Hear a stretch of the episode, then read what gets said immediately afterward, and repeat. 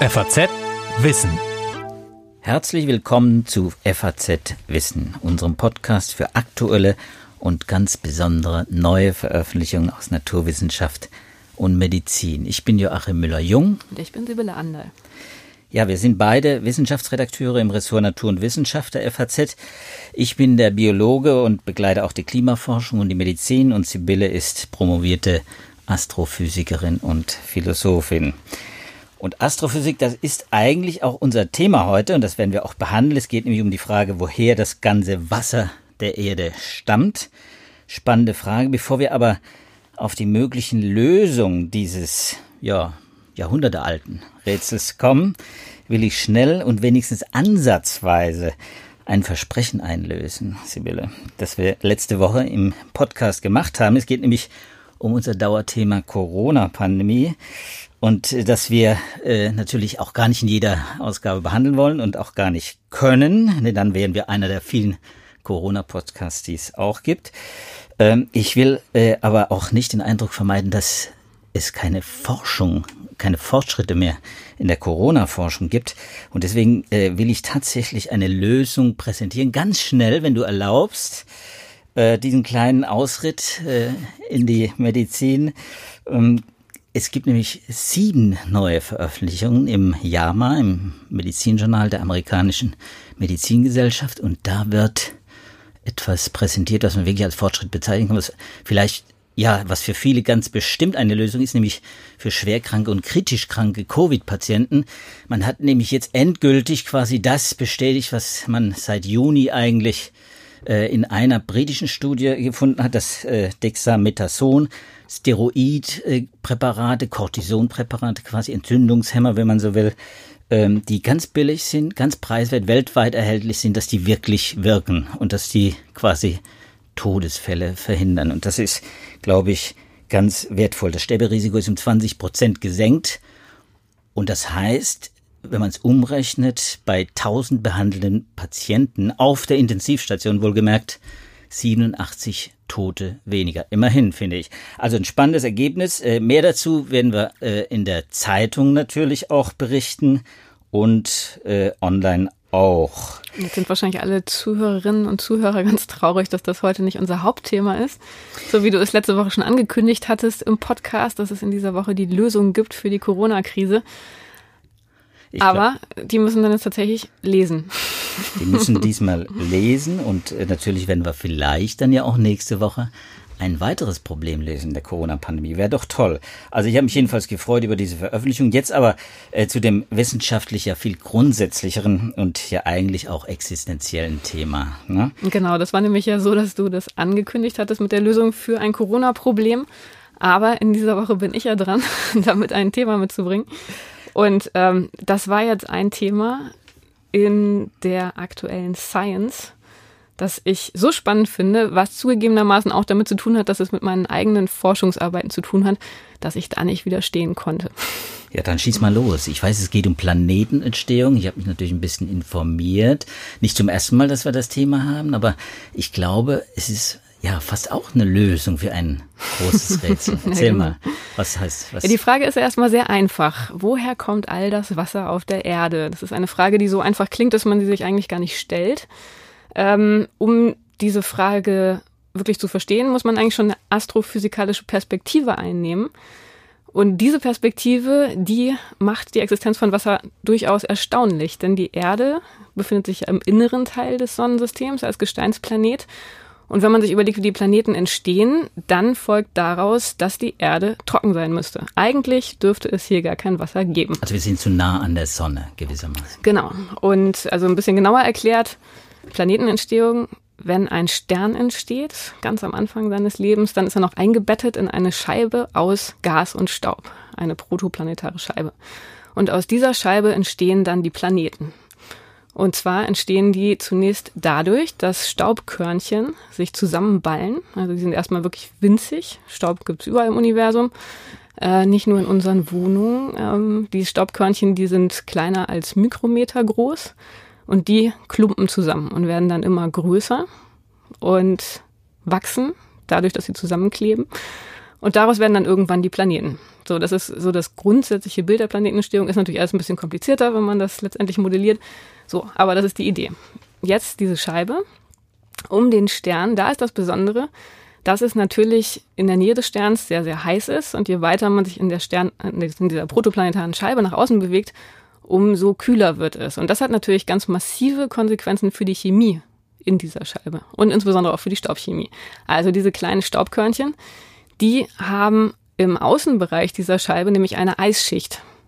Ja, aber wo kommt das Wasser her? Also Staub ist für mich staubtrocken. Ne? Das ist, ich frage mich dann ja, immer, die Chemie muss ja ganz besonders spannend sein, wenn sich dann aus Staub Wasser bildet.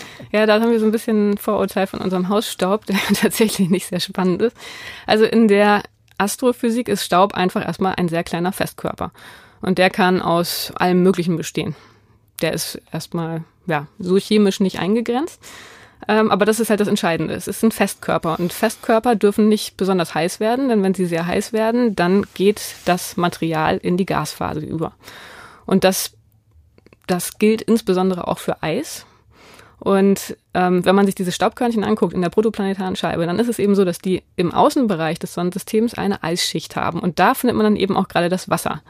Wasser gibt es relativ viel. Wasserstoff ist ja das häufigste Element im Universum. Ähm, Sauerstoff gibt es auch relativ viel. So, insofern haben die eine Eisschicht.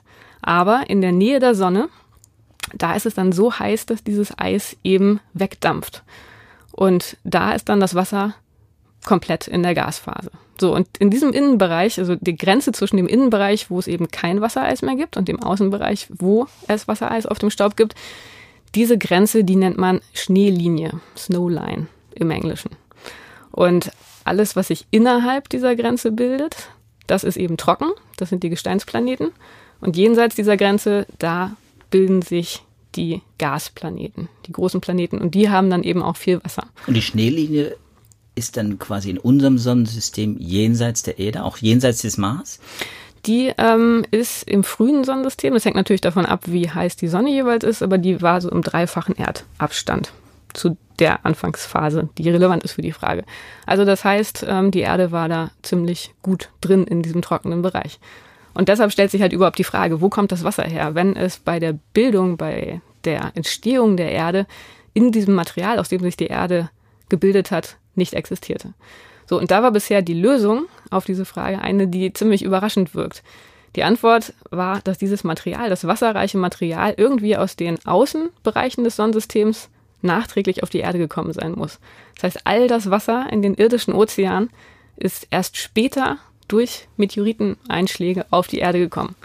Das ist erstmal was, was man, wo schöne man intuitiv Story. denkt, das kann gar nicht sein. War eine tolle Story, das musst du schon sagen.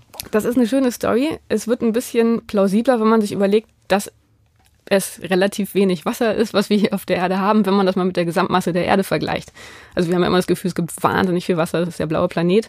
Aber wenn man sich jetzt wirklich mal die Massen anguckt, dann ist das Wasser ähm, nur 0,02 Prozent der Gesamtmasse. Also es ist wirklich nicht viel Wasser. Der Erde. Was wir reden von der Erde, von die der zwei Erde. Drittel mit Wasser bedeckt ist. genau, aber das ist halt wirklich nur eine relativ kleine Schicht. So, und so rein rechnerisch, wenn man das mal durchrechnet und durchmodelliert, würde das schon irgendwie hinkommen, dass das tatsächlich nachträglich chemisch auf die Erde gekommen ist. Und wie gesagt, ist natürlich eine unglaubliche Geschichte, die auch ähm, dadurch ein bisschen schwer zu verstehen ist. Irgendwas muss ja diese Himmelskörper ähm, abgelenkt haben und auf die Erde gebracht haben. So, normalerweise sind die ja auf relativ stabilen Bahnen. Und da hat man keine Belege für gefunden. Das kann man sich schon auch alles so erklären, aber es ist halt keine besonders einfache Theorie. So. Und dieses Paper, was jetzt in Science erschienen ist, das bietet eine alternative Erklärung an. Und zwar ähm, haben sich da Wissenschaftler aus den USA und aus Frankreich hingesetzt und haben verschiedene ähm, Arten von Meteoriten untersucht, aus verschiedenem Material. Auf der einen Seite aus Material, das aus diesem trockenen Gebiet des Sonnensystems stand, stammt, ähm, sogenannte Enstatitchondrite. Und ähm, auf der anderen Seite Meteoriten aus diesem wasserreichen Material. Und haben dann insbesondere bei diesem trockenen Material mal angeguckt, was ist denn da genau der Wasserstoffgehalt. Der ist sehr, sehr niedrig. Das ist ja das, was man erwartet. Das ist dieses Estantit, ja? Genau, Estantit. Ist auch ein Steinmeteorit. Das sind alles Steinmeteoriten. Mhm. Ja, aber das Besondere an diesen Meteoriten ist, an diesen Chondriten ist, dass mit denen chemisch seit Beginn des Sonnensystems ziemlich wenig passiert ist. Also man geht wirklich davon aus, wenn man die, wenn man die untersucht, dann bekommt man einen sehr genauen Eindruck von dem Material, wie es ganz am Anfang des Sonnensystems beschaffen war. Und ähm, dieses Material, von dem man ausgeht, dass es das Baumaterial der Erde ist. Das haben sie sich genauer angeguckt und haben da den Wasserstoffgehalt gemessen. Und das ist eine schwierige Messung, weil es einfach sehr, sehr geringe Häufigkeiten sind. Man muss sehr, sehr genau messen. Aber was sie rausgefunden haben, ist, dass es da tatsächlich Wasserstoff drin gibt in diesem Material, nicht sehr viel. Aber wenn man jetzt davon ausgeht, dass das ja nun mal das Hauptbaumaterial war der Erde, und das weiß man aufgrund chemischer Ähnlichkeiten, bisschen technisch Isotopenverhältnisse, wer sich damit auskennt, ähm, dann ist es so viel Material, dass auch eine sehr geringe Häufigkeit unter Umständen ausreichen könnte. Und das würde bedeuten, dass diese Geschichte, dass alles Wasser nachträglich von jenseits der Schnee- oder Eislinie zur Erde gekommen ist, dass diese Geschichte jetzt eine Alternative bekommen hat. Es könnte also sein, dass tatsächlich zumindest ein Anteil vom irdischen Wasser schon relativ früh aus Material hier aus der irdischen Nachbarschaft generiert wurde. Und wo hat man diese Steinmeteorite gefunden, die dieses Signal auch enthalten? Na, die kommen ja hier einfach an auf der Erde. okay. Und ähm, da kann man dann aufgrund der chemischen Zusammensetzung gucken, wo die herkommen. Aber wie sicher kann man sein, dass das wirklich auch repräsentativ ist, was man da untersucht hat? Es könnte ja sein, dass das äh, naja, ich denke immer an Artefakte. Äh, ist vielleicht in der Chemie, in der Physik äh, seltener, in der Biologie kennt man da sehr gut solche Artefakte, dass man nicht Verunreinigung unbedingt, aber dass es doch äh, Messungen sind, die man vielleicht dann auch durch weitere Proben bestätigen sollte, um sie wirklich bei so geringen äh, prozentualen Anteilen äh, auch sicher sein kann. Ja, das ist natürlich ein ganz, eine ganz berechtigte Sorge, weil die durch ihren Eintritt in die Erdatmosphäre natürlich auch nochmal prozessiert werden, also chemisch verändert werden. Man muss natürlich nach Material im Inneren dieser Meteoriten gucken. Und ähm, dann muss man auch einfach viele angucken. Also in der Tat braucht man dann ein gewisses Sample, um zu sehen, wie groß sind da die Schwankungen, wie groß sind die Unterschiede, um daraus dann etwas abzuleiten über die Sicherheit der eigenen Resultate. Und die haben jetzt 13 verschiedene von diesen Meteoriten untersucht ist jetzt keine riesengroße Zahl, aber haben immerhin schon eine Variationsbreite ähm, gefunden, die sie relativ zuversichtlich machen, dass ihre Ergebnisse Bestand haben. Und was auf jeden Fall aus dieser Studie abzuleiten ist, ist, dass man ja, eine neue Information hat, mit der man jetzt neue Modelle laufen lassen kann. Also es gibt natürlich nach wie vor ganz, ganz viele Fragen. Wenn das Material ähm, zu früh in die Erde integriert wurde, als die Erde noch sehr heiß war, von einem Magma-Ozean bedeckt wurde. Dann müsste es verdampft sein. Genau, ne? da ist auch wieder nichts gewonnen. Da sind dann die flüchtigen Elemente auch gleich wieder weg. Also muss es irgendwie ein bisschen später zur Erde gekommen sein. Und da braucht man immer natürlich andere Modelle. Also das war jetzt eine Studie, wo es wirklich einfach nur darum ging, die chemische Zusammensetzung dieser Meteorite genau zu bestimmen. Aber wie gesagt, also es gibt erstmal eine neue Perspektive, es eröffnet eine neue Perspektive und das ist erstmal spannend. Ja, super spannend. Äh, und wenn man das jetzt zu Ende erzählt, die Geschichte, ist wahrscheinlich dann auch hochspekulativ, aber würde ich äh, gerne vielleicht von dir hören. Äh, das Wasser, das, also der Wasserstoff war quasi in diesen äh, Meteoriten enthalten und ist dann quasi ausgedampft, ausgeschwitzt worden aus der frühen Erde. Und wann war das? Wie muss man sich das vorstellen? Du meinst, wenn das äh, ganz Wasser entstanden ist, wenn das flüssige Wasser dann auch Ach entstanden so. ist und der Wasserdampf, der ja in der Luft dann auch ist. Naja, das muss dann, ähm, da darf es dann nicht mehr so heiß gewesen sein, dass es dann also ist ja dann immer die, die Frage, Wobei das dann schon wieder andere Modelle voraussetzt natürlich. Also da muss man sich angucken, wie groß ist das Gravitationsfeld der Erde, kann das Gravitationsfeld der Erde diese sehr leichten Elemente dauerhaft an sich binden. Solche Sachen muss man sich dann angucken. So, das ist all das, was die jetzt nicht gerechnet haben. Ähm, aber es geht halt erstmal darum, welche Elemente hat man auf der Erde und dann kann man gucken, was mit diesen Elementen weiter passiert ist. Und das finde ich natürlich unglaublich spannend. Also ich habe ja selber Astrochemie gemacht ähm, und wir haben uns tatsächlich diese ganz, ganz frühen Stadien angeguckt der Sternentstehung. Also sogar so früh, dass die Planeten nur zu erahnen waren. Also letztendlich noch äh, gar nicht so richtig angefangen hatten zu wachsen. Ähm, und Krümel, Staubkrümel. Genau, quasi. ja.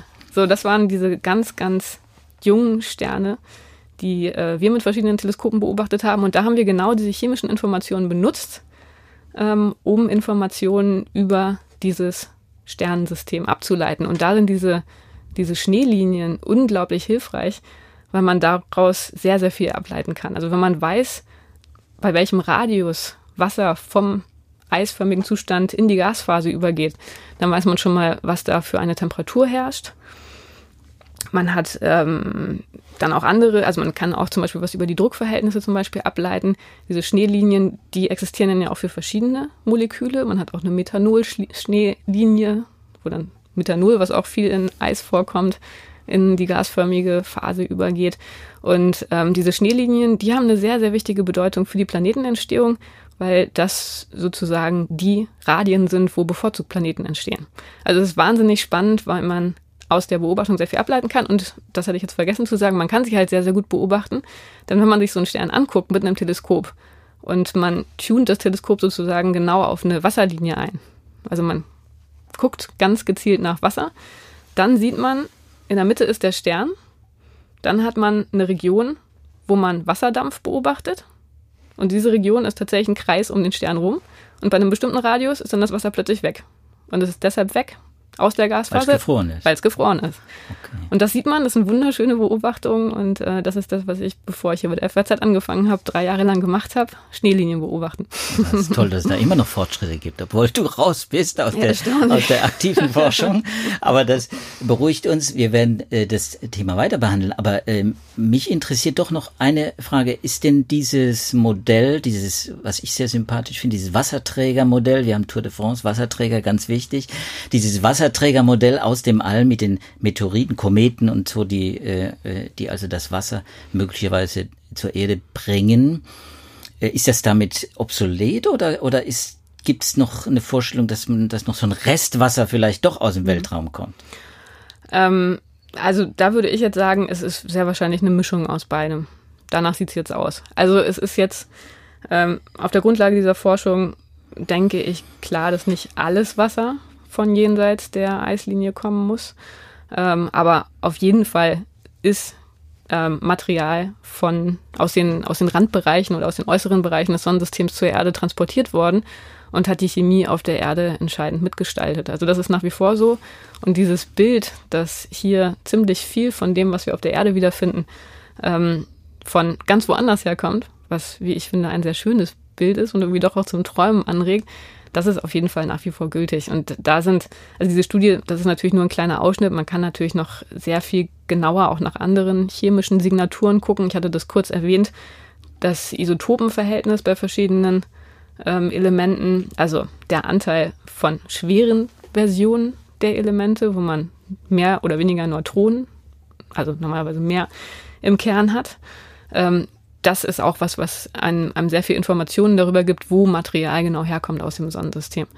Und das kann man auch wunderbar nutzen, um den Herkunftsort von Meteoriten besser zu verstehen und um zu verstehen, ob bestimmte Körper aus dem gleichen Material und am gleichen Ort gebildet wurden oder eben nicht.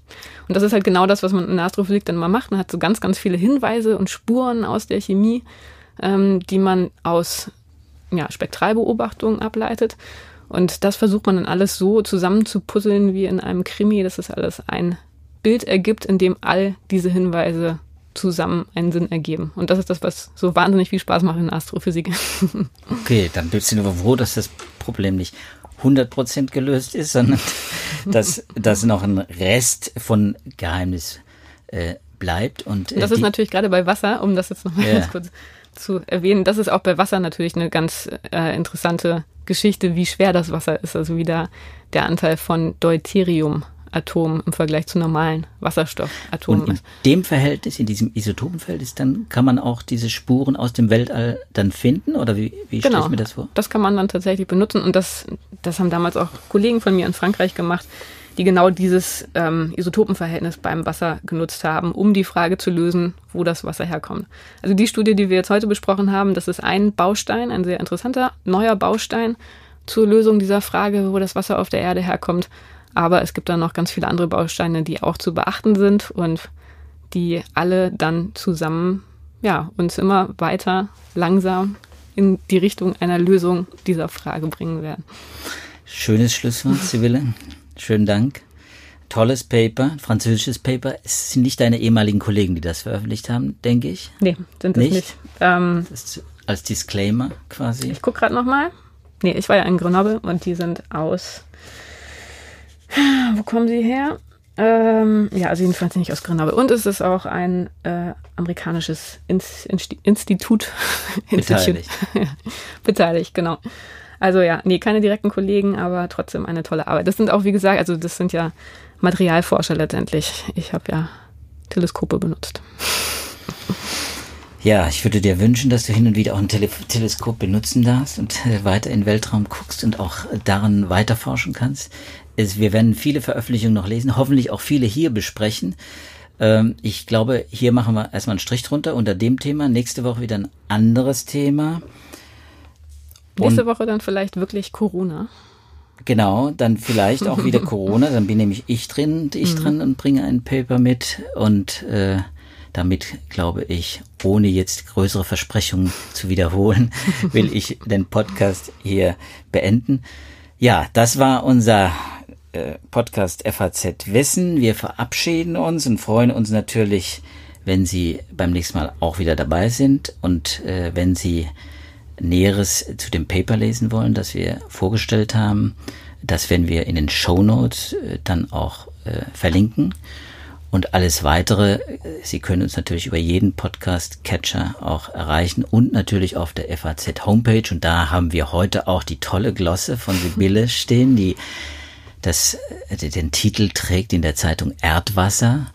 Äh, und da geht es nämlich um das Thema und da hat sie auch eine Pointe äh, zu dieser tollen kosmologischen Geschichte eingebaut. Das ist mein Versprechen für heute. Sibylle, vielen Dank. Ich sage Tschüss. Ja, ich auch. Tschüss, bis zum nächsten Mal.